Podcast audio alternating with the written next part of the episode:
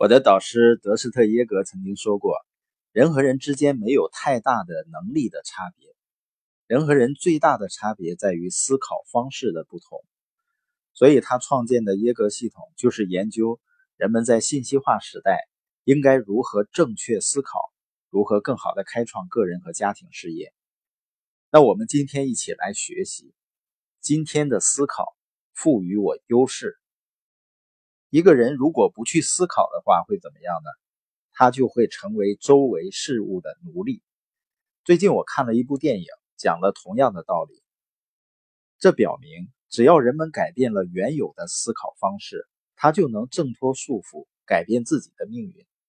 这部电影的名字叫《安东尼·菲舍尔》，是根据电影编剧安东尼·菲舍尔本人的亲身经历改编而成的。和大多数所谓的根据真实故事改编的电影不同，这部电影从一开始就非常忠实于主人公原型的生活经历。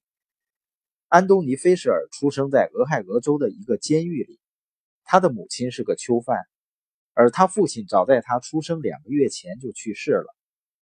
他被寄养在一名守卫的家里，在人生最初的十三年里，小菲舍尔受尽了寄养家庭的百般凌辱。几乎每天都要经受肉体上、言语上以及精神上的折磨。他从来没有收到养父母的圣诞礼物，也没有半个子儿的零花钱。他常常被绑在地下室的一根柱子上，被狠揍一顿。他的养母甚至还炫耀有一次把他打得昏过去。一次记者采访安东尼·菲舍尔本人，向他考证电影的情节是否真实。菲舍尔说：“我在电影和书中对他们已经算温和的了，他们比这更糟。”在电影里，菲舍尔的生活直到参加了美国海军才开始出现转机。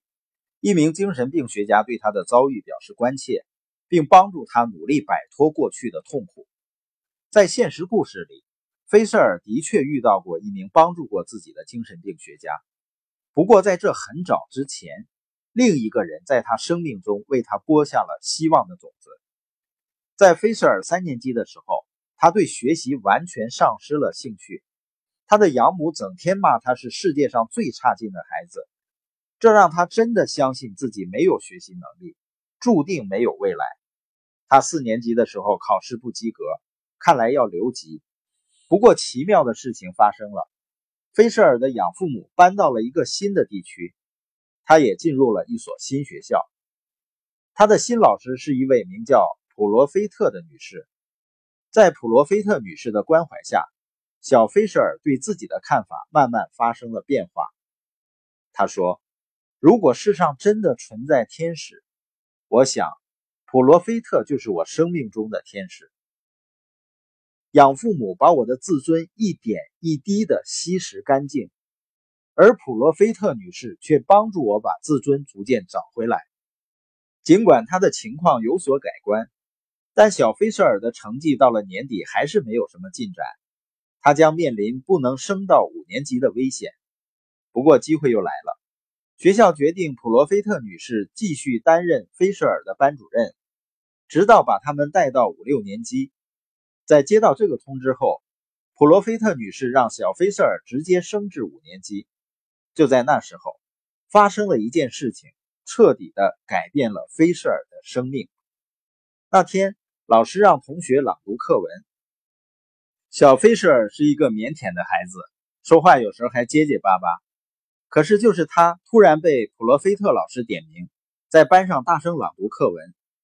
出人意料的是，他居然没有出现平日的慌张，读得相当不错。普罗菲特女士表扬了小菲舍尔。我真为你骄傲。我希望你知道，我很挣扎让你升级，但我很高兴我这样做了。你今年的表现真的不错。老师的这番话震动了小菲舍尔。他写道：“普罗菲特老师真挚的言语，就如闪电和惊雷一般令我触动。在外表上，我很害羞地接受了他的赞美，但是在内心，我像获得了新生一样飘然若仙。”我生平第一次意识到，自己可以做一些事情，让自己的生活有所不同。不仅仅是我，任何人都可以做到。无论任何人在你耳边说了多少次“你这个不行，那个不行”，只要你更努力、更多的尝试，你终将证明他们是错的，并改变自己的处境。今天这节课就像金子般宝贵，在我的余生里，我要好好珍藏它。在那个时候，菲瑟尔改变了他的想法，最终改变了他的生命。之后，他的人生有太多的起起落落，但他从来没有怀疑过自己的未来，相信美好的明天总是可能的。他也没有像他养父母家庭的弟兄和朋友那样，堕落为毒品和犯罪的牺牲品。今天，安东尼·菲舍尔依靠思考来谋生，他成为好莱坞一名成功的剧作家。他通过把自己真实的故事写出来。做了四十多次修改，而学会了编剧。他实现了自己梦想的目标，成为一名负责任的公民、丈夫和父亲。他结了婚，育有一个女儿。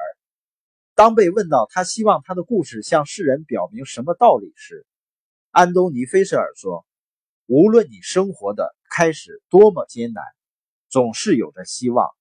这个世界上总有好人存在。”我不知道你的成长背景如何，我不知道你现在面对的现实情况又如何，但是我知道，希望总是有的。无论你的目标是什么，无论你需要为此克服多少困难，正确的思考都能为你带来优势。这种优势能让你的人生变得更好就像发生在安东尼菲舍尔身上的故事一样。